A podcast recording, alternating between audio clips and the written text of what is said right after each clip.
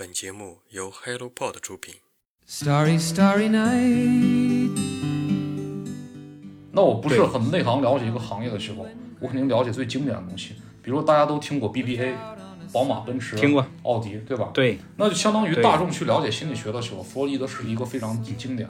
非常好的一个切入口，嗯它是最经典的东西，就是最容易被大家所知道，就相当于心理学界的 BBA，虽然是弗洛伊德提出来，但是应该是这个现象被我们的先人很早很早就注意到了，只是他没有像弗洛伊德去命名而已。比如说他命名一个俄狄浦斯情节，或者恋母情节，是吧？或者是阉割焦虑，或者是阳具羡慕等等啊。但这个现象它应该是存在的。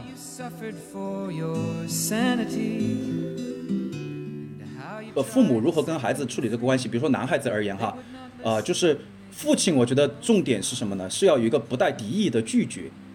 哎，就是对于母亲而言，就是不带深情的诱惑。starry, starry night.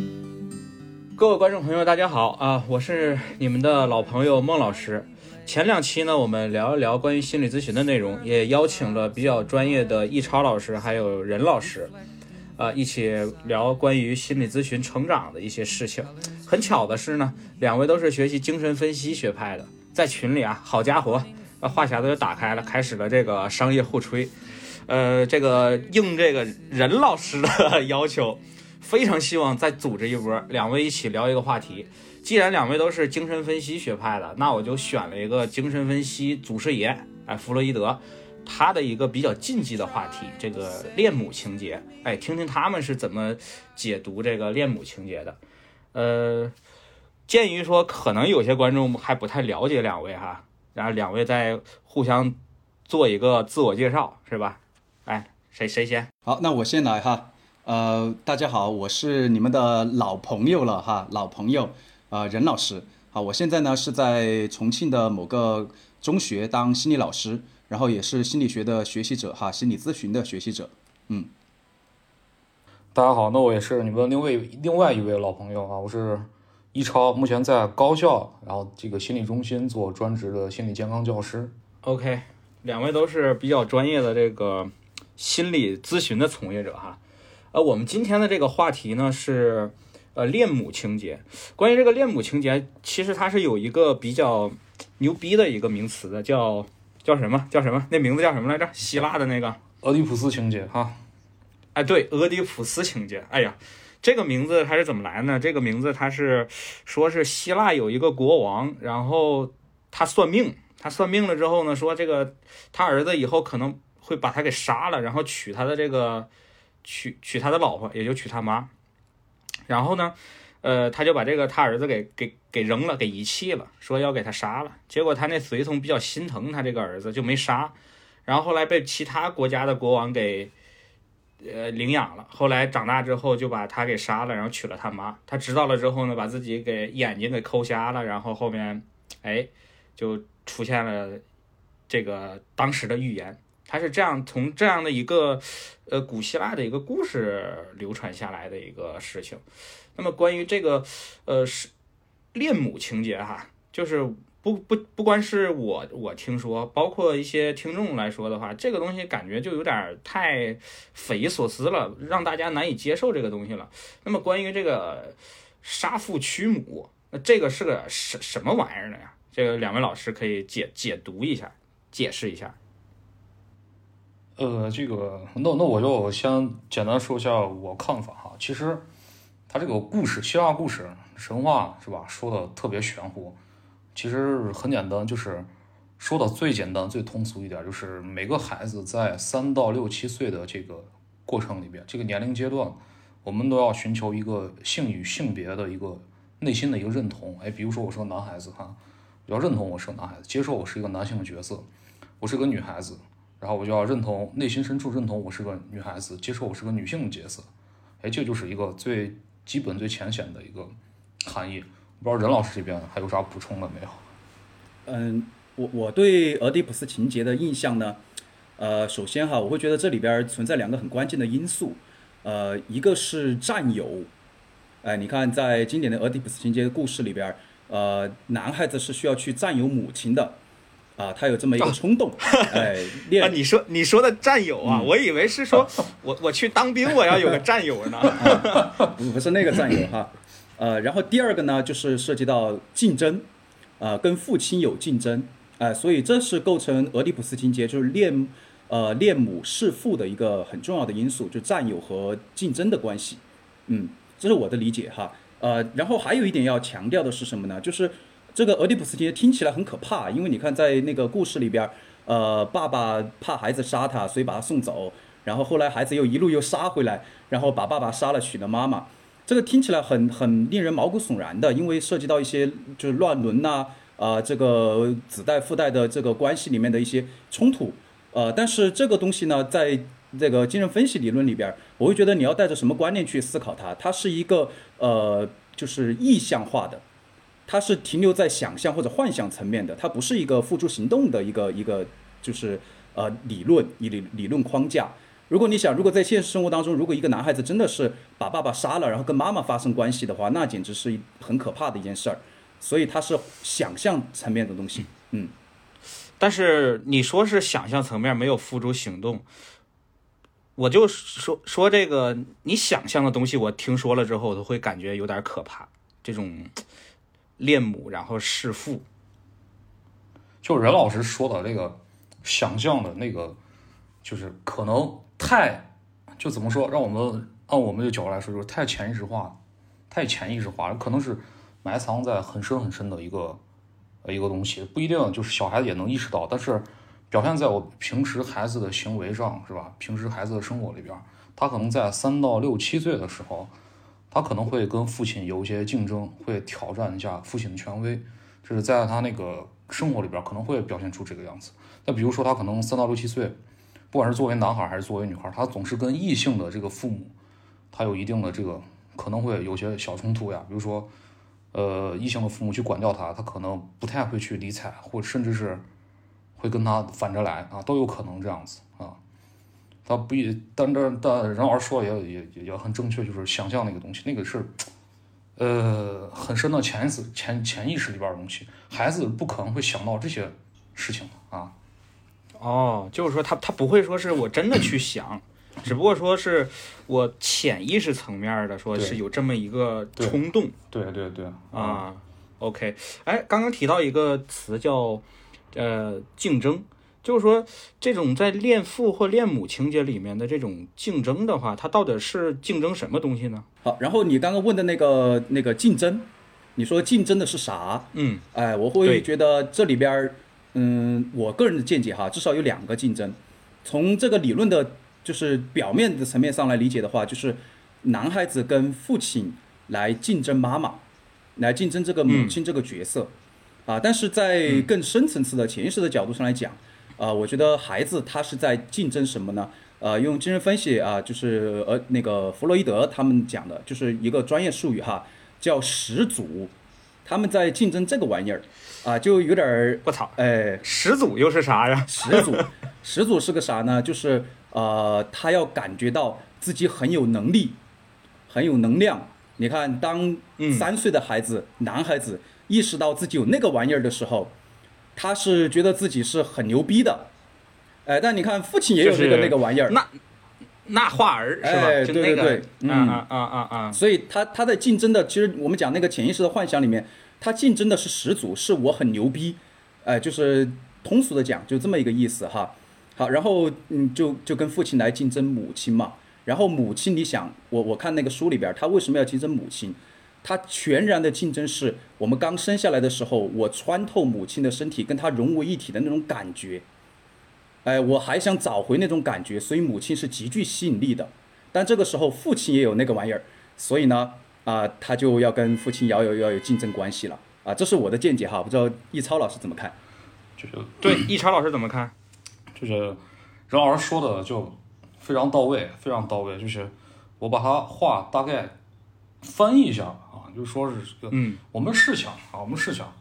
呃，这个孩子刚开始他就咕咕坠地是吧？作为一个婴儿，然后到达这个世界上，然后他的前面零到一岁，然后一到二岁，两岁到三岁，他基本上都是，呃，父母照顾的多一些，对吧？然后到了三岁之后，然后他可能有很强大的一些独立能力，有一些自主能力，就想去做很多很多的事情。然后他这时候就要有一个模仿并学习的一个对象。那这个对象是谁呢？他意识到，哎，比如说男孩子，我我我我意识到我自己有阴茎，是吧？然后就是对我肯定是想去模仿我的父亲，然后然后孩子，但是他就是就又又是因为他自己这个可能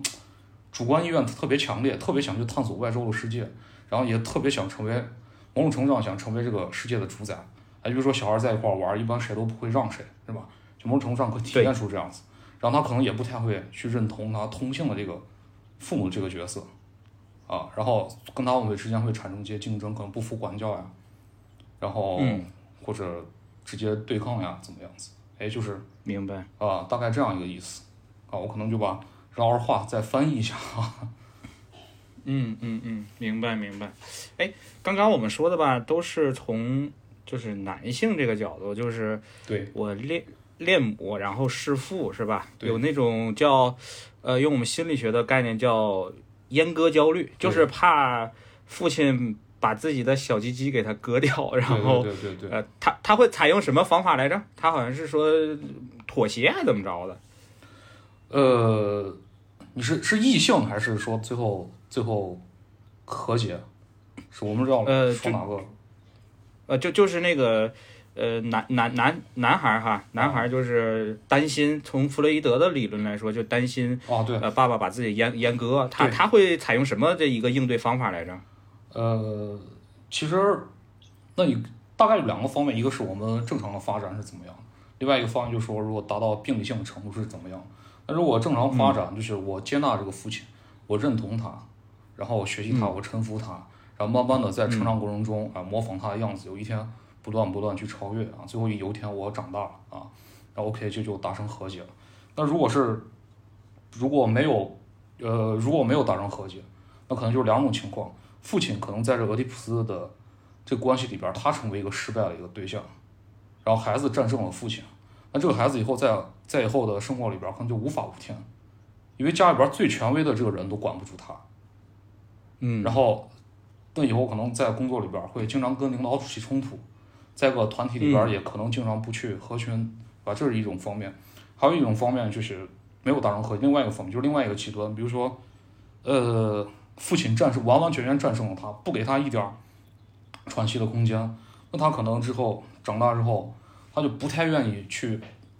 展示自己的优势，是吧？然后在竞争里不太愿意展示阳刚的这个对一面是吧？对，然后在竞争的在竞争里边永远是退缩的，然后也可能会变得，如果是男孩，可能会稍微变得有点女女子气啊嗯这样子。明白我不知道任老师，啊。咱们是不是太客气这样聊的？我一句你一句，但是对对对，不用太客气，不用太客气啊咱们就那个闲聊，闲 闲聊啊，不用太客气啊，闲聊啊。那任任老师你怎么看啊？呃，就是关于竞争的这个问题上，就男孩子跟父亲有竞争嘛，对不对？呃，刚刚易超老师讲了，就是如果说他战胜了父亲，啊、有一个病态化的，就是他会变得无法无天。但其实这里面，你看那个俄狄浦斯王的那个故事里边，他其实有一个结局的，就是这个男孩子真正战胜了他父亲，就从那个潜意识层面上的哈，他战胜了他父，真的取得了这个胜利，而且也获得了妈妈。他还有一个很重要的部分，他会有很强烈的内疚感。哎，就指向他父亲的，呃，这个这个东西也有可能会导致他在竞争当中的畏畏缩缩。对啊，嗯，对，是这样的。对，哦，明白明白，啊、那所以说就是这个父亲的角色哈，对于男孩来说，父亲的角色实际上是一个嗯非常重要的这样的一个存在哈。对，啊，对 OK，嗯当然母亲角色也很重要哈。哎，对对对，我就想提这个问题哈。你看，像咱们聊的都是同性之间的，像小男孩儿就是爸爸的角色很重要，以及爸爸对他的影响。那么像嗯小男孩儿，呃，异性的就是母亲对他会有什么影响呢？在这个就是所谓的俄狄浦斯情节里面，呃，母亲的话，其实母亲要意识到，非是在这个就在处理这个三角关系里边，我一般说俄狄浦斯是个三角关系嘛，就是父亲一方、母亲一方、孩子是一方。那母亲的角色非常重要啊，母亲要意识到是吧？她结婚的对象，或者或者换任老师的话，就是潜意识幻象里边儿吧，他他要意识到，他结婚的对象是父亲，而不是这个孩子啊。然后其实他要跟这个父亲这个角色捆绑在一起，而不是不是说要跟孩子这个角色捆绑在一起的，这个非常重要。那如果说这个，比如作为男孩儿哈，他经常跟他父亲在吵架，然后这时候这个妈妈总是帮着这个孩子，哎，那无形中就是在助长这个父子之间的矛盾，然后又由又又由于这个母亲会给孩子非常多的力量，那有一天，当父亲力量稍微薄弱的时候，总有一天会把这个父亲击溃，然后这孩子会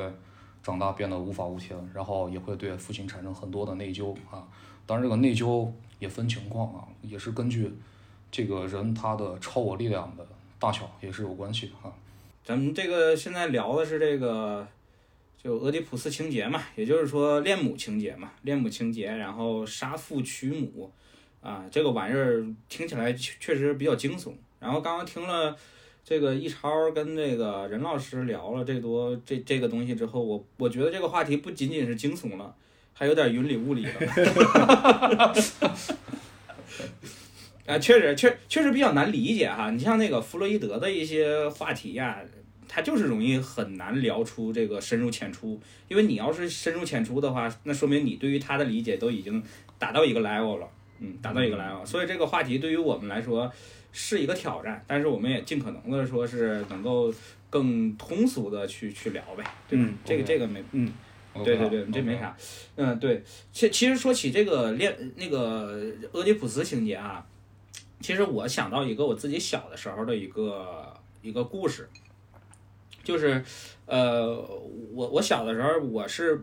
被那个就是我的叔叔就是看大的，就他经常会看着我，然后他看着我的时候呢，呃，他我们那边有一种开玩笑的一种方式，就是说让我去揪一个小鸡鸡给他吃。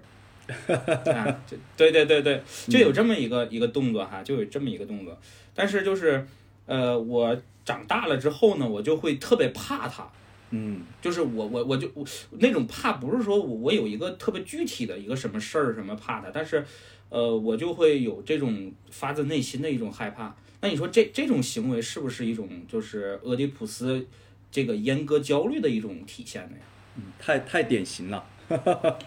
对啊，是吗？对，是的，嗯，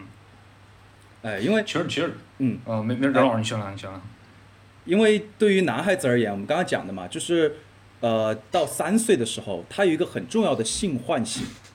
呃，这个在科学就是研究里面也有发现的。其实三岁的孩子能够体验到他的生殖器所带来的快乐。当然，我这里也要划清一个界限，什么快乐？就就是一种单纯的快乐感，它不是来自于生殖的，而是来自于这个性器官的触动而感觉到的那种愉悦感。哎，三岁的孩子，不管男孩子女孩子都有的。然后对于男孩子而言的话，你想，我我触碰他人，然后跟别人亲近拥抱，这个时候他的这个快乐感都聚焦在他的这个小鸡鸡上面，哎，所以他在那一刻会感觉到这个小鸡鸡是他真爱的东西，是他特别喜欢的一个东西，因为他所有的快乐都源自于那个地方。虽然我还强调一下，这个快乐不是生殖的快乐，而是一种呃触碰的那种感觉。那你想一下嘛，如果一个成年人，一个男的，他说我要把你的小鸡给掐掉，然后怎么怎么样，这种很很剧烈的这种这种恐惧感呐、就是你的快乐马上要被剥夺掉了，那那想起来多多难受啊！这个就是你可能 维持一直维持这种恐惧感。当你说你害怕它，我觉得这里面有个因素，就是我觉得呃，你看，当你害怕被阉割的时候，就会有超我的唤醒嘛，你会觉得它是一个权威，你害怕它，嗯。哦，明白了。哎，那你像刚刚说到的，就是嗯，这种有小鸡鸡带给我的这种触碰的快乐，那女孩子的话，她没有，她触碰不到，她的快乐来自于哪里呢？同样的，也是一样的。啊，呃，是吗？女孩子的俄狄浦斯情节跟男孩子不一样。呃，男孩子是怕阉割嘛，所以他最开始是一种嗯。阉割的焦虑，他的痛苦来自于我害怕别人给我剥夺了。女孩子其实最开始她也体验到这个快乐，就是你不管男孩子的性器官还是女孩子的性器官，她那一刻都发育，她都能体验到跟别人拥抱、跟别人一起玩耍、触碰的时候，哎呀，我好幸福呀，好愉悦呀那种感觉。女孩子也有，所以在嗯在原处的那一刻，男孩子女孩子体验是一样的，但是在某一个时刻啊，你想男孩子女孩子四五三四岁的时候，他满地跑了，对吧？然后他们也开始探索这个性器官了，他就会发现一个问题，哎，那些男的有，我没有，我没有，对，哎样，别人有我没有，他就会陷入一个什么呢？他就不是阉割焦虑了，他就是会陷入一个很强烈的哀伤感里面，是一种已经被剥夺的一种痛苦感。所以在这里，哦男孩子女孩子不一样。对哎，当然这是很理论化的说法哈，我还没有足够的实践经验去了解女孩子是否真的有这个东西。嗯嗯 嗯，明白明白。哎，我我我有一个问题啊，其实对于弗洛伊德这一套，其实他很多都是停留在呃理论或者说想象、哲学思辨的角度。呃，那你说他是不是有有有这样的一种可能性，就是呃这种恋母情节呀、或者恋父情节，它可能它根本不存在，然后它只不过说是呃一些小孩子表因为成长激素表现出来的一些呃一些现状，然后呃弗洛伊德也好啊，或者说是精神分析啊，包括你们两个，然后强行给他解读一番，说哎这个就是他的这个呃严格焦虑什么的，这个会不会有啊？我我觉得，我觉得你不管叫什么阉割焦虑、颠覆情节、恋母情节，他只是给它命名了，它是个名词，而且，呃，弗洛伊德那个时代啊，他也算是心理学比较先驱的一些人物。可当然，这个东西也不是特别被认可，他就想，我我以前培训的时候，我有老师说过，他就想搞些骇人听闻的东西，稍微能发点论文，能发文章，他也有科研的需求，所以他会给，他会给这些命名，然后就我这是我猜测，我猜测他会给这些东西命名出一些比较骇人听闻的东西，这样能博眼球啊，这样能有有有学生有听众。但是这个现象它确实是存在的，就比如说这个三到六七岁，这个这个同性的孩子跟同性的父母之间会产生一些竞争，然后跟异性的父母之间他会有些希望占有、希望能更亲密的这样一个现象存在。哦，啊，这个确实有啊，就包括呃，弗洛伊德提出其他理论，比如说人格结构、本我、自我、超我，是吧？相信应该很多人也都听说过这个东西。哎，这个对我们有时候把它也叫地形说，它也可能就是为什么把它叫地形说呢？就好像一个什么冰山一样，这样可能结构更理论化，好像发文章也更方便一些、啊，就可以有个东西呢。嗯所以说，所以说到底存不存在？然后反正我是一个精神分析上来，然后任老师也是是吧？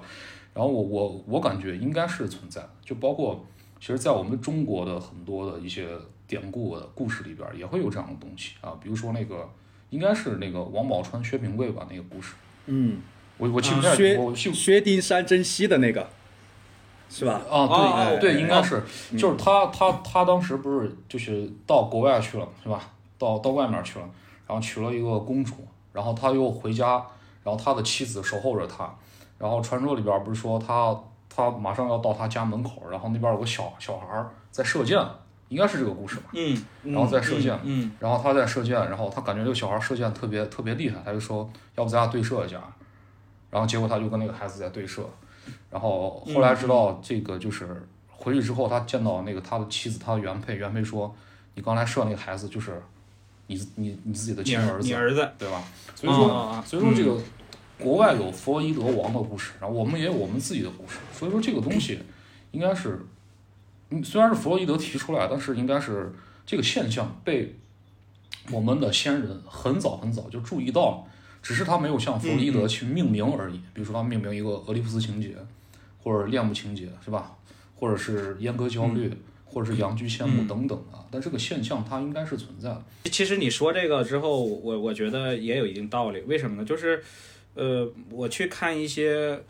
中国的一些典籍也好，或者神话传说也好，其实它多多少少的也会有一些类似于弑父，就是儿子和父亲争夺的这样的一个情节在里面啊。对然后就就是呃。这个就体现了，就是儿子长大了，长大了之后呢，他要去挑战权威。这个权威是谁啊？对于他来说，这这个权威就是他父亲。他只有去把这个权威挑战打败了之后，他才能够成成为真正的男人对啊！就有这有有一种这种感觉，哎，所以说会感觉这是个通通用的一个东西啊。老孟讲的这个，我想到什么？想到我们中国那个皇帝啊，他他的那个儿子的继承，你看清朝那些儿子那些太子，他不就就去竞争爸爸的那个那个皇位嘛？那个至高无上的那个皇位，然后爸那个皇帝呢又防着他的儿子，对吧？这么多儿子，你像清朝那些，对对他其实有这个竞争在的，啊，对，甚甚至有些这个呃这个皇子还会娶他爸爸爸的老婆，对吧？嗯，是吧？嗯然后就嗯这就是纯纯的一种占有，比如说，呃，那个李世民的儿子他娶了武则天，对吧？武则天本来是他爸的原配，对吧？对就对对就也，会有啊。明白，确实是存在这种情况存在啊，是啊，然后还有就是呃，咱们关于这个俄狄浦斯情节哈，就这一趴的话，我们可以来一个总结，就是说，呃两位老师从你们的理解这个角度出发的话，你们用一句话或者说是几句话去总结一下这个俄狄浦斯情节，它到底是个啥？对，这个可以，那个任老师可以先来。呃，我理解的哈，俄狄浦斯情节就是描述的一种关系模式，而且这里边有很多的无意识幻想，它的基础是竞争和占有，而解决的模式是消除这种在家庭的三角模式里面，孩子已经不把他的欲望放在跟爸爸竞争而获得妈妈上，而是去找另外一个女人而获得解脱。呃，归其终究的一个点，它就是一种关系模式。一超老师呢？就是一种一种关系的竞争吧，它也是一种关系模式。然后这个小时候他可能是在跟同性的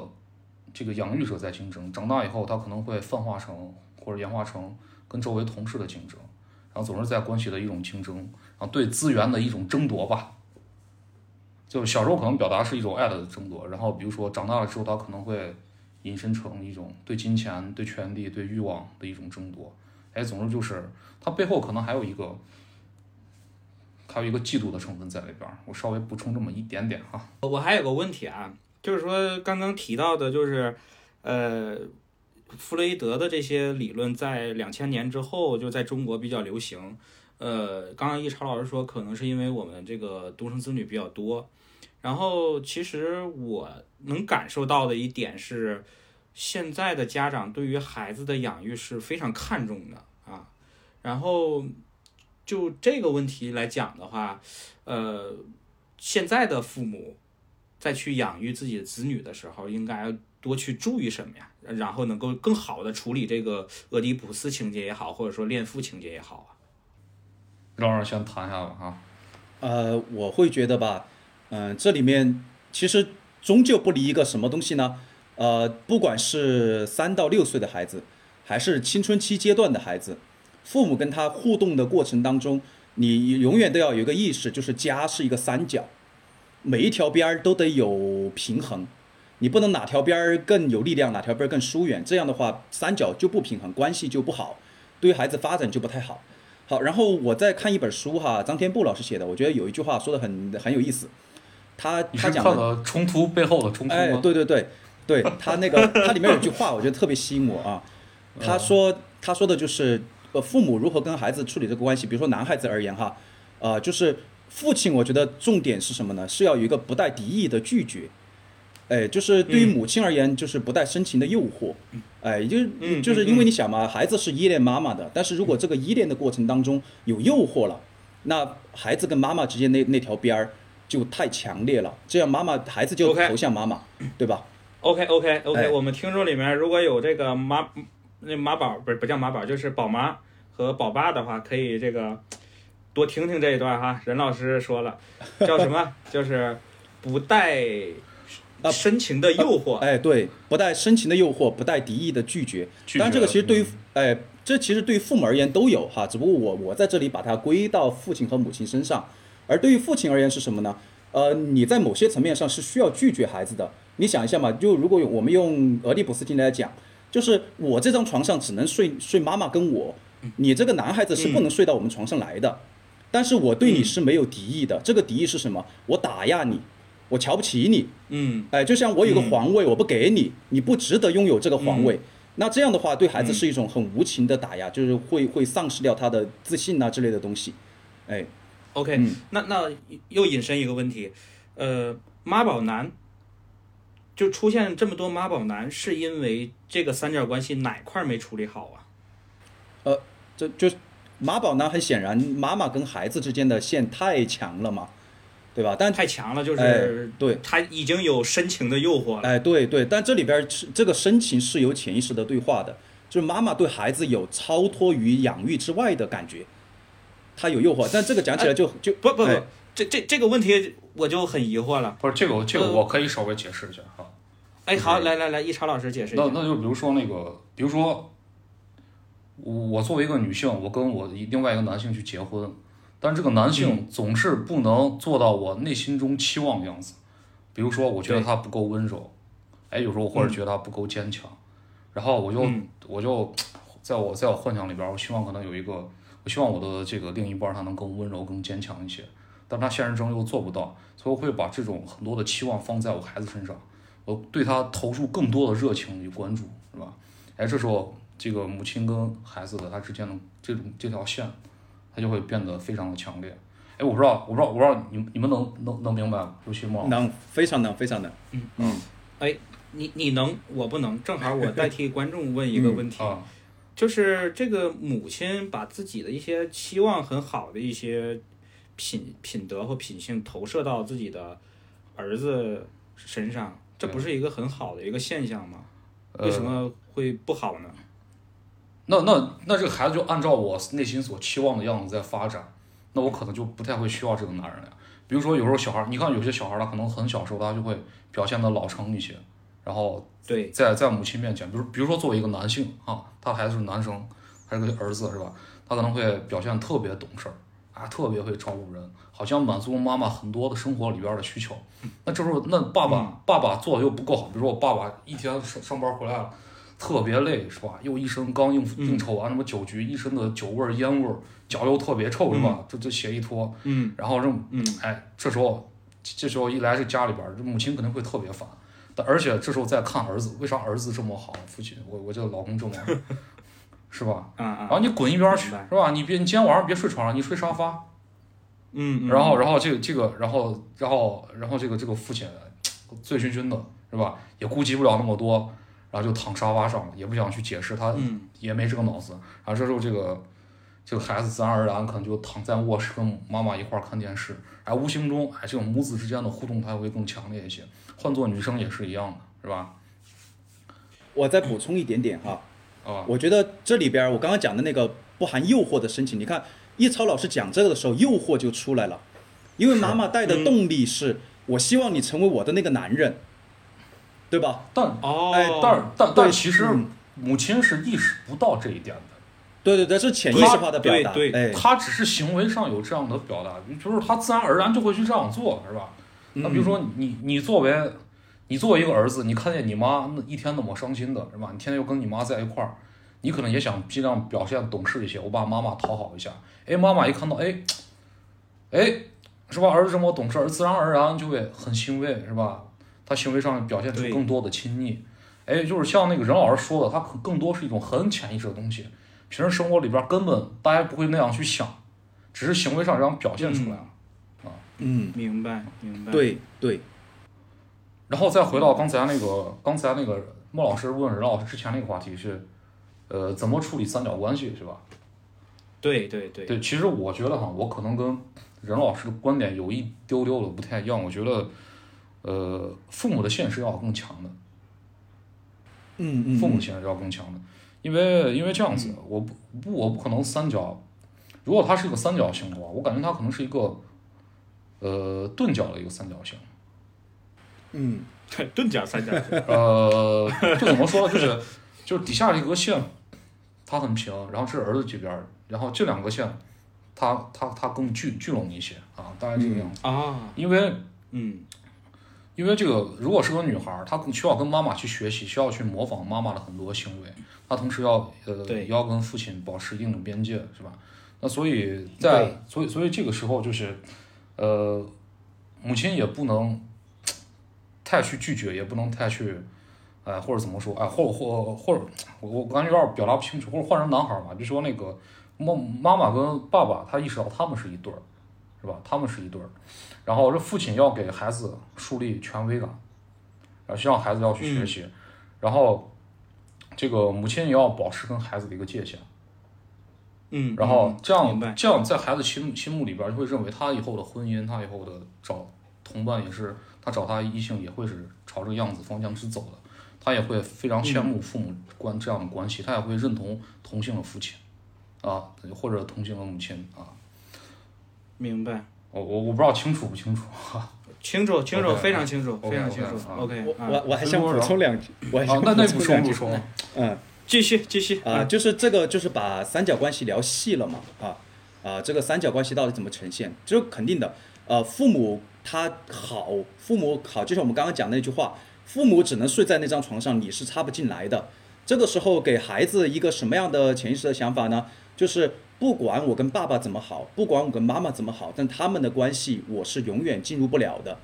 这个时候，对，就就给我们突破，就像俄狄浦斯王的故事一样，我要娶我妈妈了，这件事儿是不可能的。啊哎，对，它就是强化这这个边是是这样的作用。好，当然这里边还有另外一个因素啊，就是呃那个，比如对于男孩子而言，他要形成一个有力量的自我，要自信，要自尊，他怎么来呢？我觉得这里面父母都要起作用。比如说妈妈跟儿子，你想，这是我最原初的欣赏的女性，如果这个女性不喜欢我，那我是多大的打击啊！所以妈妈不能对妈妈不能因为说，哎，你不能靠近我，所以我就呃排斥你。所以这个时候，妈妈不能对孩子有过分的打压和厌弃。我在学校做心理咨询的时候，我就会发现，那些心理上有一些各种问题的孩子，他在这个地方就有可能受挫，受到妈妈的厌弃。特别你看，现在以考学为中心的孩子，如果成绩不够理想的话，那妈妈厌弃他，嗯，这个时候我就不牛逼了，我就没自信了。好，这是一方面。另外一方面呢，爸爸，爸爸作为一个规则的树立者，如果你的规则过于强烈，比如说我以前接接个案，有些男孩子爸爸到了高中了，还在拼命打孩子，那这个时候嗯，这个拒绝就太严格了，就好像告诉什么呢？就是这个事情只能我独占，你一点儿机会都没有。明白。哎，所以这种打压就很强烈，导致孩子就就他那个边儿就完全失去平衡了。所以这里边儿其实呃，就是给他一种什么样的观念呢？呃，父母的关系我无法插足，但与此同时，我们允许你成长。是是，啊，呃，或者或者我再把任老师话翻译一下，这个母亲要会拒绝，呃，母亲那个父亲有时候也需要温柔，嗯然后母亲在温柔同时，有时候也需要去拒绝，嗯，对对对，大概这个意思嗯啊。明白，明白，明白。就就是从弗洛伊德的这个角度来说，我感觉什么呢？就是，呃，宝爸宝妈在养育这个孩子的时候啊，还挺挺需要讲究一些策略的哈，就是了解一些就是心理背后的一些机制，或者说是一些原理。就那种一味的说我付出，比如说我就见过哈那些，呃，一个小孩他小的时候特别特别机灵，特别好。但是长大了之后呢，我突然发现这个这个小孩变得特别木讷，不爱跟人交流了。当然，他背后经历什么我不知道哈，但是我知道他的妈妈是那种对于他像是，呃，温室里的花朵那样一直保护着，就保护的特别好。但是就是我我就隐隐超超的感觉哈，他妈妈的这种方式不太对。但是我我就跟那个他妈妈说说你要去改改变一下你对于这个孩子的养育的方式啊什么之类的。然后他妈妈说了一句话，我觉得我没有办法反驳。他说：“这是我儿子，我只有这一个儿子，我对他有多好都不过分啊！他都已经上初中了，每天都去送，而且每天都要去看着他走走到学校进门之后他才才走。后来就是有人劝他说：‘你不要这样管儿子，管得太紧了。’他虽然不去送了，但是他还会偷偷的尾随他，看着他进去才行。我就这种，我我用一句话来形容哈。当然，我觉得这个问题已经超脱于俄狄浦斯情节了，有可能是前俄狄浦斯情节的话题。但一句话来总结：过分的呵护，特别是青春期的孩子，过分的呵护等于剥夺，它其实是一种攻击的。哦嗯是是，我在这说通俗点，就是你你妈给你把啥儿都做了，那你要那你自己还会生活吗？是吧？比如说你从小到大，这个你衣服都是别人给你穿的，你就丧失这部分能力了，以后长大你什么都不会了。大概任老师说的就是这个意思啊。对对对对，因为这这这这个板块的父母呢，害怕孩子受挫，他害怕他独自面对的时候呢，面对不了这些压力而犯错误，而受到挫折，父母不忍心，但你想你不受挫，你就发展不起来。是嗯这个这个确实像任老师说的，超越俄狄浦斯这个话题了。他可能是父母自自己的一种懦弱放在孩子身上。俄狄浦斯情节呢，我感觉可能说的再再通俗一些，就是说父亲要要给孩子树立规则意识，母亲要提供一个他能成顺利成长的一个温床，然后孩子能在这个既有规则又有温暖的环境里边长大就可以了。那再结合我们刚才说的话题，就是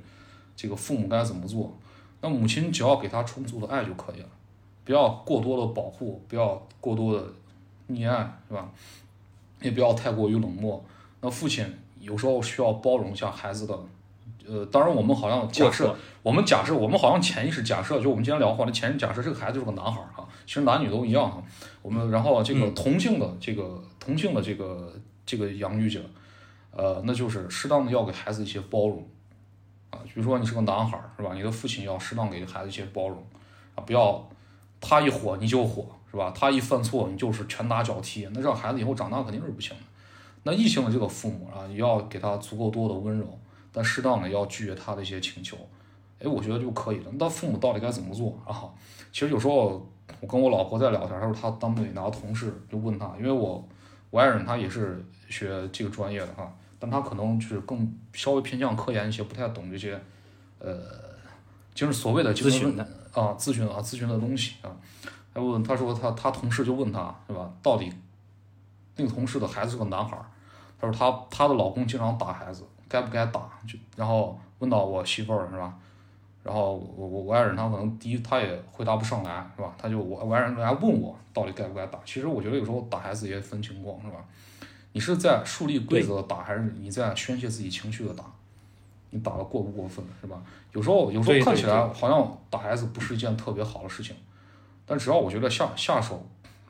但是尽量也别别这样做哈。那有有时候可能这样的一个行为，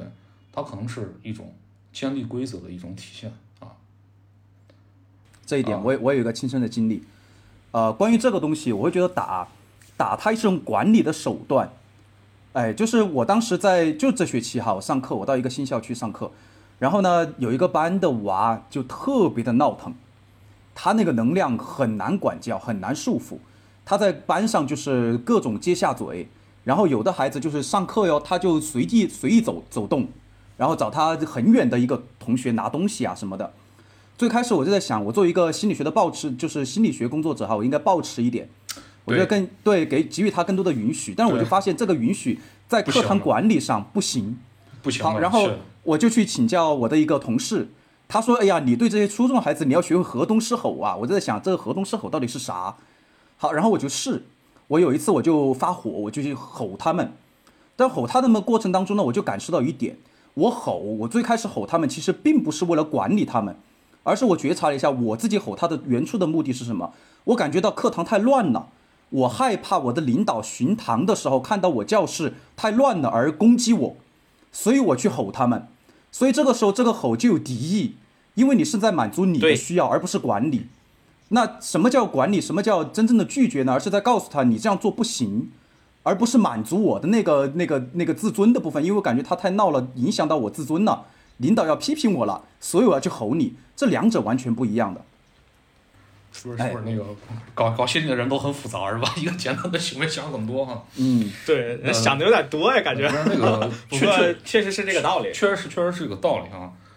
对对对对对，哎，我们刚刚聊了很多俄狄浦斯这个东西哈，就是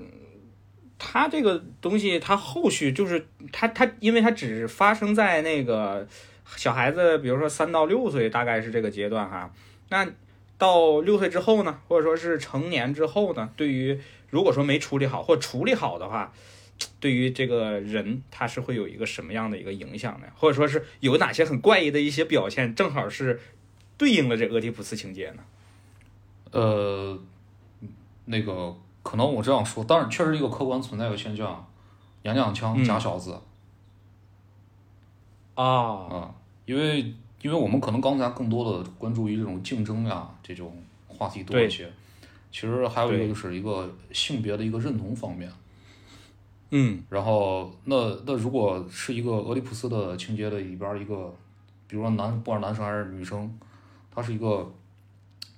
呃失败者，他可能就是更趋向于异性化啊，比如说尤其是男孩儿，他可能慢慢的就这个尾部起来了啊，他可能就他可能就会慢慢的蔫下去。男性长大可能他缺乏这种性别的认同，或者他害怕太害怕成为这个异性的那个就是同性那个角色，他慢慢可能会变得娘娘腔一些啊。嗯，OK，就就这个东西是什么意思呢？就是当他在竞争当中感觉到太强烈的威胁的时候，我就不能再去展现我阳刚的那一面了，因为再去展现就要被打压了，所以这个时候我就要娘娘腔。相当于啊你在性别认同这个方面有点习得性无助了。你啊多次的、性无助了，你多次的尝试是吧？多次我想去战胜，是吧？想去逞能，但是都逞不到，做不到位。那慢慢的我就嗯感觉好像我这方面确实不行啊，我也不想朝我那方面做了啊，嗯嗯就有点这个那意思在。习得性无助啊，习得性无助啥意思呢？就是躺平了，啊，我不想卷了。嗯，就我对对对，我卷不过那人，我就躺平就得了。我说了通俗一点，可能是这样子啊。那还有一种情况对，就像任老师刚才举那个例子就非常好，他这个那个可能有一种情况，刚刚举那个孩子就是在班里边无法无天是吧？各种特别，他有一种可能就是从小他父父母给他的规则意识没有树立太好，应该是个男孩吧，任老师。哎，对，男孩，其实男孩女孩都有所以。所以如果是男孩儿吧，那那有可能确实他这个父亲也没有能把他降住，然后他到这个年龄阶段，他就会表现出来各种各样的一种叛逆啊。那那不是说三到六岁我们处理不了之后就不能再去处理了，其实青春期是另外一个性别角性别性别角色认同的另外一个阶段，这个这个阶段也能部分的去处理一下合理弥补，对啊，大概就这个意思。但是但是但是可能我觉得哈，当然我个人观点不一定，我们这种俄狄浦斯情节他非得去处理好，我觉得不处理好也没有关系。就作为人啊，是吗？生而生而为人，我很抱歉，没有没有没有，那个就是我们我们人他的发展是多方面的、多方向的啊，对吧？嗯，我不一定这个东西非得处理好，是吧？那在理论的模型里边，我们当然希望处理好，但是人的生活是多姿多彩、多个方面的。我们不管怎么样，他都有自己生活的美好的方向，哪怕娘娘腔也好，他呢也能收获爱情，他也能收获事业，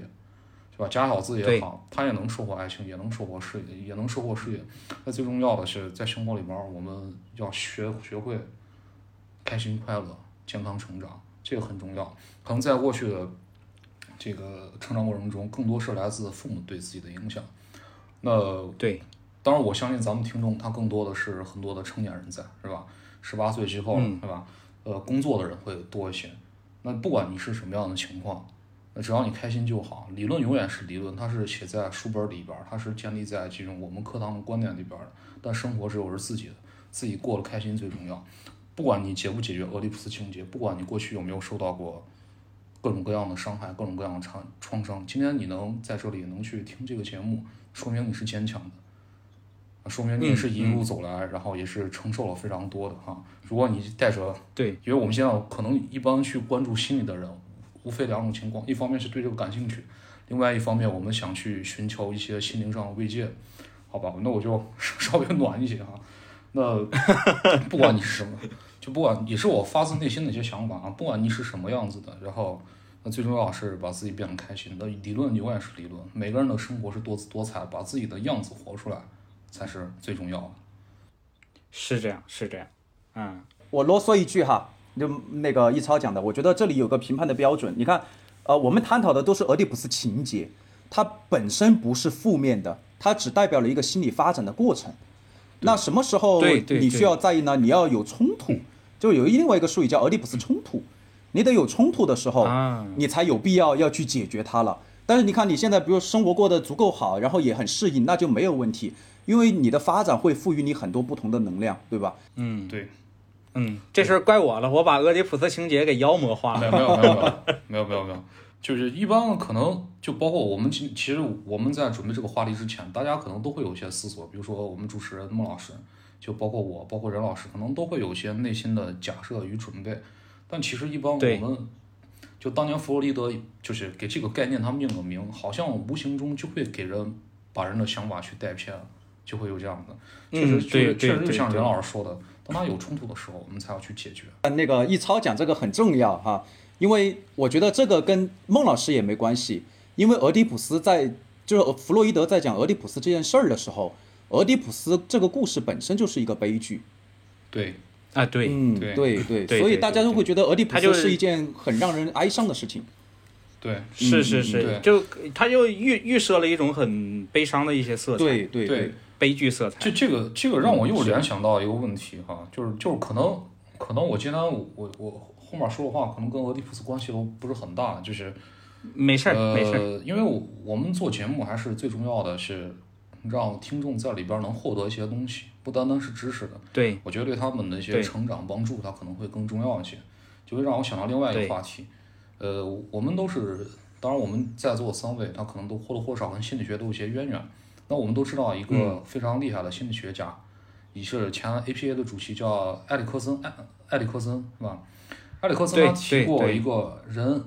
心理发展的一个八阶段理论，对吧？说每八阶段个阶段，哎什么零到一岁，什么一到两岁，三三三三岁到六七岁啊等等。呃，他们每个阶段对应的你要获得的品质，有一些任务是吧？你要获得什么是吧？克服什么是吧？啊，获得什么样的品质？他他都会这样一套理论在。其实我们把人放在那套理论里边，会发现没有一个人是标准的模板。啊、你要这么一说，还真是，我发现我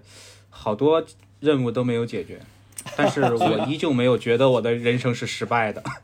对，对，当我今天可能我觉得可能话题稍微有些沉重，聊了刚才这么多，所以就，是呃是是，所以我们听众如果听到听到这里，然后那么些你感觉好像你跟你父亲关系不好，或者你跟你母亲关系不好，或者你感觉你跟你父亲或者母亲关系太近，也也也没有关系，是吧？然后你生活大大体上过得去，你觉得还开心就挺好，稍微有点对对不如意对对千也没有什么关系啊。对，理论永远千万别听了我们节目之后回去找自己爸妈打架啊！我们不背这个锅，我们做一个免责声明。对对对对，是这样的。就包括可哎，说说除了我再多说一点儿，可能就说到这儿话比较多了。就就包包括弗洛伊德，他去到俄狄浦斯东西哈，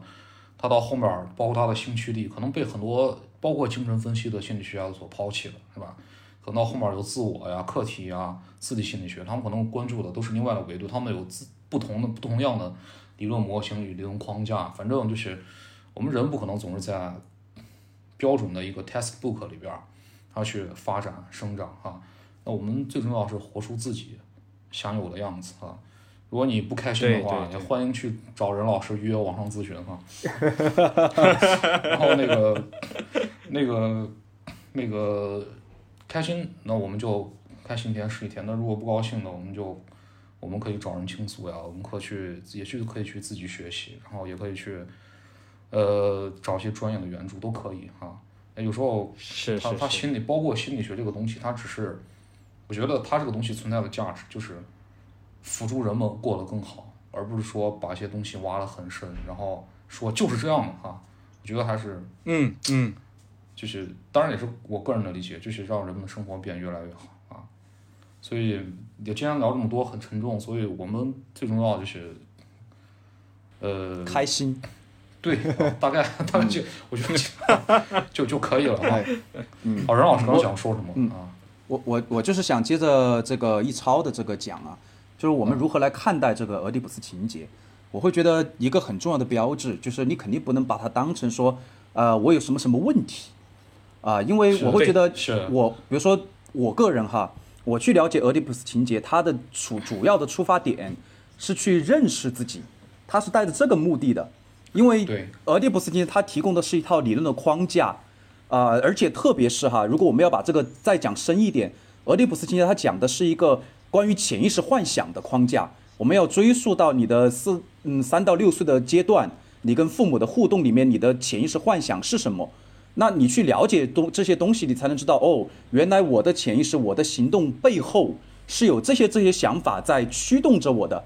比如说，我跟我的领导处理不好关系，我跟我的领导老是有冲突，或者我看到我的领导老是觉得很害怕。那如果俄你进入俄狄浦斯的视域里面，就知道哦，原来有可能我在竞争上是有恐惧的，或者我在竞争上是有害怕的。啊，或者是我在恐我在竞争上是害怕伤害到我的那个权威，导致我不敢跟他竞争的。你只有把这些东西看清楚了，被理解了，被承载了，你才有足够的信心去说哦，我要跟我领导认认真真的竞争一次，你，才有这样的成长嘛。嗯，对对，所以这个就是精神分析它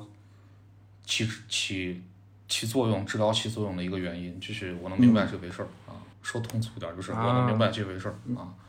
明白明白。刚刚刚刚听了之后，真是茅塞顿开呀、就是对于 俄狄浦斯的一些解读，包括这个东西，它并不是一个问题啊。就算是它有冲突，其实也没有必要说我们过于关注它这事是是儿啊。呃，对，其实聊到这儿，刚刚我听 get 到一个点，就是关于这个俄狄浦斯情节啊，其实更多的是来自于弗洛伊德的这些概念。但实际上，我去准备这个话题的时候，在网上也找了一些资料，看了一些说法什么的，我会感觉，呃，现在大众吧，对于弗洛伊德的一些理论，其实会有很多的偏见。嗯，那么接下来的这一趴呢，我们其实是可以去呃给给大家伙儿去去魅，就是说还原一下弗洛伊德的这些理论的这个这个东西。其实我会发现哈，我会发现就是关于弗洛伊德弗洛伊德的这个理论，呃，有两种现象。一种现象呢，就是大众视角的这个热捧，就是大家会觉得我操，这东西它涉及到性性本能，然后又潜意识，然后又什么可能还会涉及到什么催眠，包括什么一些特别神神鬼鬼的、神神叨叨的东西，大家会觉得很很有意思。呃，包括被一些别有用心的人利用，哎，去忽悠人。然后另一另外一种现象呢，就是说在专业领域上，就像易超老师刚刚说的，就弗洛伊德这个理论可能在当前的心理学，甚至说可能往前再推五十年吧，弗洛伊德那套在心理学都已经不是什么研究的一些东西了，都不在当时的心理学家的视角里面了啊。对，所以说对于这这种专业领域和大众视角这种非常具有反差的这种现象的话，你们是怎么去看待的呀？我我先讲一个我我之前听到过的很离谱的一个说法。我之前就是啊我不是参加那个公招考试嘛哈，然后我报了个班，嗯然后那个班的老师就讲这个各个学派的理论，然后他怎么说的呢？他说那个那个那个弗洛伊德是一个就是老弹性嘛哈，他说他是一个嗯老什么什么什么啊老后面两个字，老色批然后呃他说那个华生是个老流氓、啊，因为华生嗯啊。他不是突破那个那个边界，跟他跟他学生还是什么呃。啊搞关系嘛哈被除名，对对对哎呀，我当时就觉得，呃，这个我们这个心理学这个这个领域哈，很多人对精神分析不了解，对弗洛伊德真的太多的误会了。哎，我我我觉得这里有必要就是强调一个什么东西呢？就是弗洛伊德所谈的性，虽然在后面饱受诟病，因为呃，就是后世的心理学家认识到性不是心理的全部，它不是对驱力的全部，它不是我们生活动力的全部。好，这是肯定的啊，因为我们发现就是在建构自我上，除了性以外，还有其他很重要的东西。但是在弗洛伊德的理论里边，我会个人觉得哈，他所讲的性跟我们所理解的性，它其实不是一回事儿。大家会觉得那个性是什么呢？是生殖的，那个那那个性，所以会觉得他是个老色批，对吧？啊，会这么觉得，会这么去认为他。但是我学精神分析哈，我会觉得弗洛伊德所讲的性，它是一个更宽泛的概念。那比如说后来讲到我们俄狄浦斯情节里面聚焦的就是真正的那个性的感觉了。为什么呢？因为到零到三岁的孩子性器官开始发育，他在那个地方找到快乐了，但是他并没有在这个快乐里面体验到我要跟母亲生殖，是不会有这这种东西存在的。所以你要搞清楚那个我弗洛伊德理论里面讲的性，跟真正的性那个生殖的性，它是两两码事。我我会觉得弗洛伊德性可能要宽泛的多。关博老师说那个问的问题是啥？就是大众对弗洛伊德的一些误解是吧？呃，不是还还原一下。是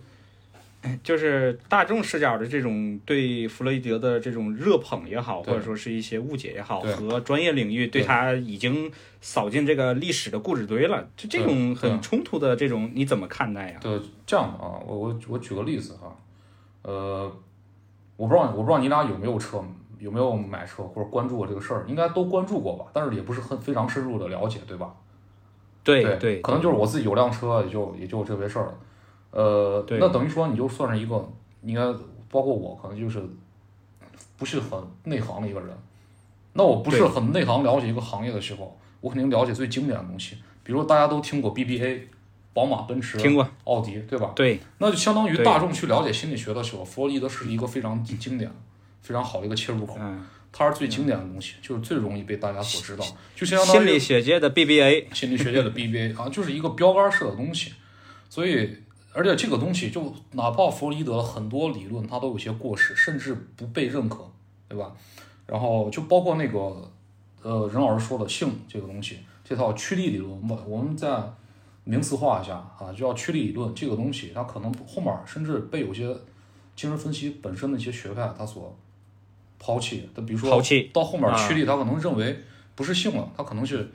一种关系，是吧？人际人际的关系滋养着我心理的发展，是吧？它可能是这种东嗯西。嗯嗯，但是，但是为什么我们一直要把它流传下？因为它就是最经典的东西，而且弗洛伊的东西，我觉得还算比较结构化、有框架、比较有逻辑。比如他提出的本我、自我、超我，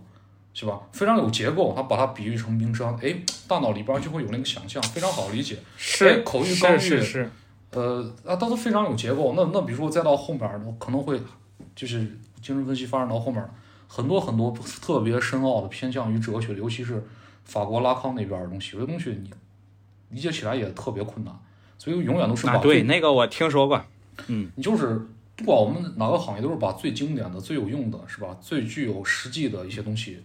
保留下来。包括我们今天说俄狄浦斯，是吧？他就是一个三角，对哎，他就是竞争，然后要我我占有母亲是吧？杀了父亲，有这样的一个隐喻在，对吧？这样就大家非常好理对解。那比如说我给你提个埃里克森八阶段，你光记这八个阶段的东西，你都觉得够呛，是吧？嗯，对吧？所以我到现在都没记没记全。所以说你你不是这个行业的人，你永远了解这个行业，就是我们都是带着拿着去放大镜找那个标杆儿，找那个最明显的东西。哎，我知道。对对对我。我我补充一点哈，就是易超老师讲的这个，呃，我会觉得当下为什么精神分析已经从以前的三大势力已经逐渐边缘化，已经变成什么呢？变成我们当下的一个心理咨询的流派啊，它聚焦在这个领域，而且是流派当中的其中之一。我觉得一个很对一个很重要的原因是因为什么？本来第一个哈是因为心理学的发展，大家有不同的思维模式，解决不同的问题，这是肯定的。第二个呢，你想一下，现在的我们主流的高校里面的心理学研究，它是以信息加工为那个背景的，实验心理学为背景的。是而，你看精神分析的理论，它很难操作化。你你想嘛，我不可能编一个我说俄狄浦斯情节，我编个俄狄浦斯情节问卷来测一下你怎么怎么样，它是不好操作化的。所以你看，就精神分析被冷落了这么些年，它其实核心的原因在这个地方，它不好做量化研究。但现在我嗯我个人也发现，因为我之前也做过脑科学的研究，也做过心理学的实验心理学的研究，然后又开始学这个精神分析，分析我就会发嗯现，现在其实越来越多的研究者，他们开始走什么路呢？走精神分析的这个叫做量化研究，他就会去深入这个。比如说我之前我的导师哈，他研究自我方向，我就很明显能够发现，现在的实验心理学的研究里边，研究自我是从它的这个分类上，比如说操作上的来来研究。比如我自我可以分为关系自我、集体自我，怎么怎么样来做这个事情。但是他们一直没有解决一个问题，就是自我是怎么发展来的。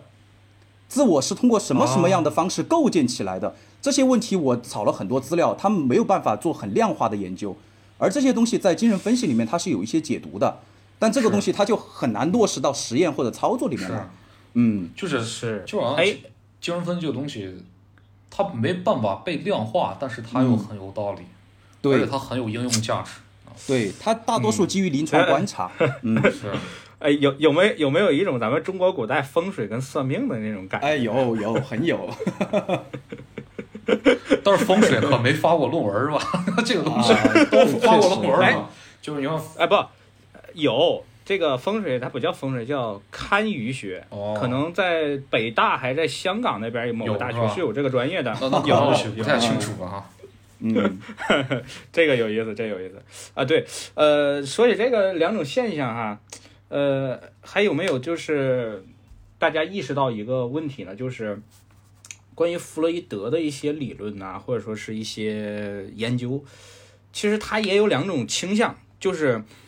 特别信他的人就把他给完全神化了，然后特别不信他的呢，就嗤之以鼻，就就不管这事儿了，对吧？还有一些人呢，就把这个呃弗洛伊德理论就庸俗化了。什么叫庸俗化呢？就是跟跟性扯上边了。啊，对对对，就就就开始往下三路去找了、啊。就这这两种倾向的话，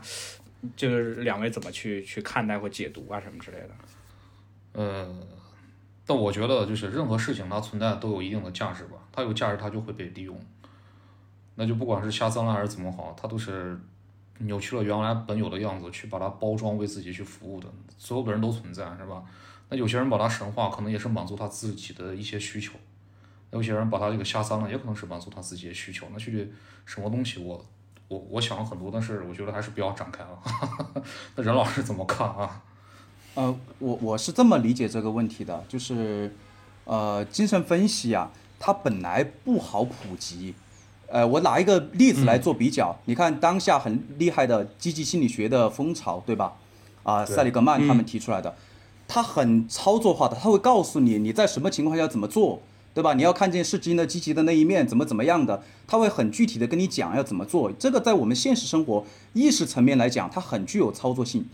但是你如果要进入到精神分析的领域，你必须要深入到潜意识里边，你得坐下来细聊的。你看现在做咨询，我我了解到的哈，正儿八经像我们心理学行当的坐下来做分析，分析个两三年、四五年的人很少。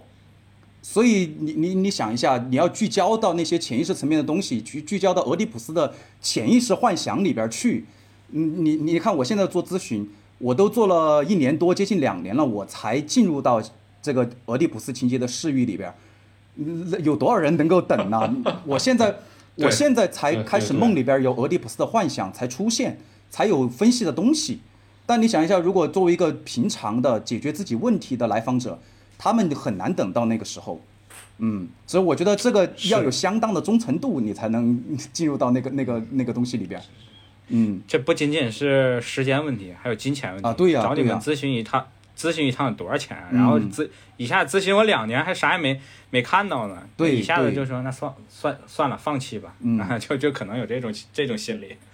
对对对，所以我觉得这也是这也是精神分析，呃，往外扩开哈，就是有咨询市场一个挺大的阻碍的啊、就是它它的这个短程高效上面，呃，有挺大的短缺的，嗯对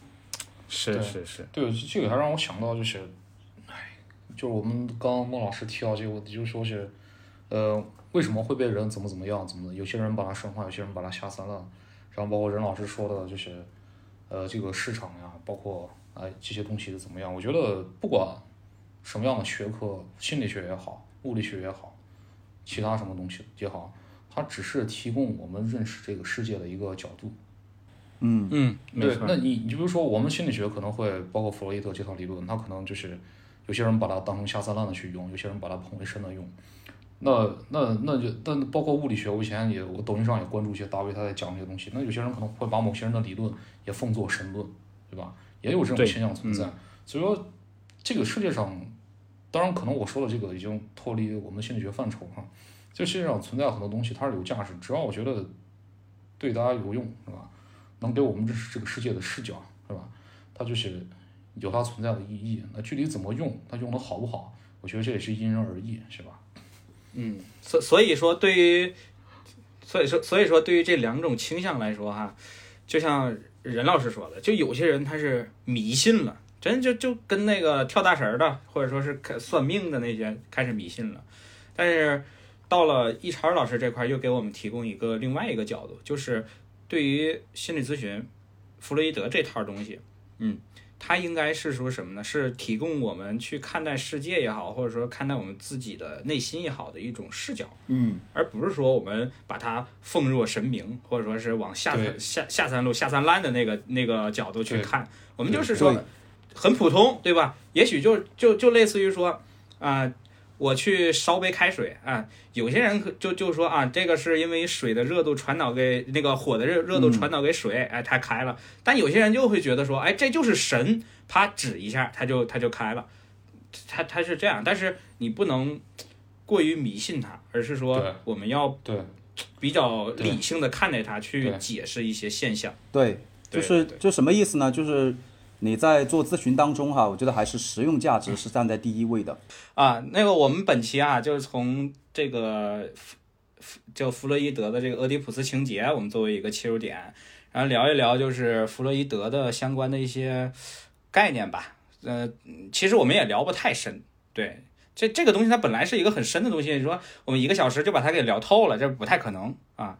呃，相当于就是我们借这么一个由头，然后跟跟大家做一些相关的普及，呃，给大家呃对这个弗洛伊德的相关的一些理论呐、或者说是一些观点啊、看法啊，做一些呃祛魅，也就是说澄清一些概念或者澄清一些呃大家一些误解吧，啊。然后以后的话呢，我们也会定期的去分享一些，去聊一些心理学的一些知识，呃，啊，或者说是点评一下这个现在社会上的一些热点背后的一些心理学的一些动机啊，或者说一些解读。然后也希望各位用户能够听众啊多关注关注我们，然后多多可以多给我们提提意见，甚至可以在后台私信我们去约约，说让我们想聊个什么东西啊，我们都可以去去聊。行，那我们今天就先到这里。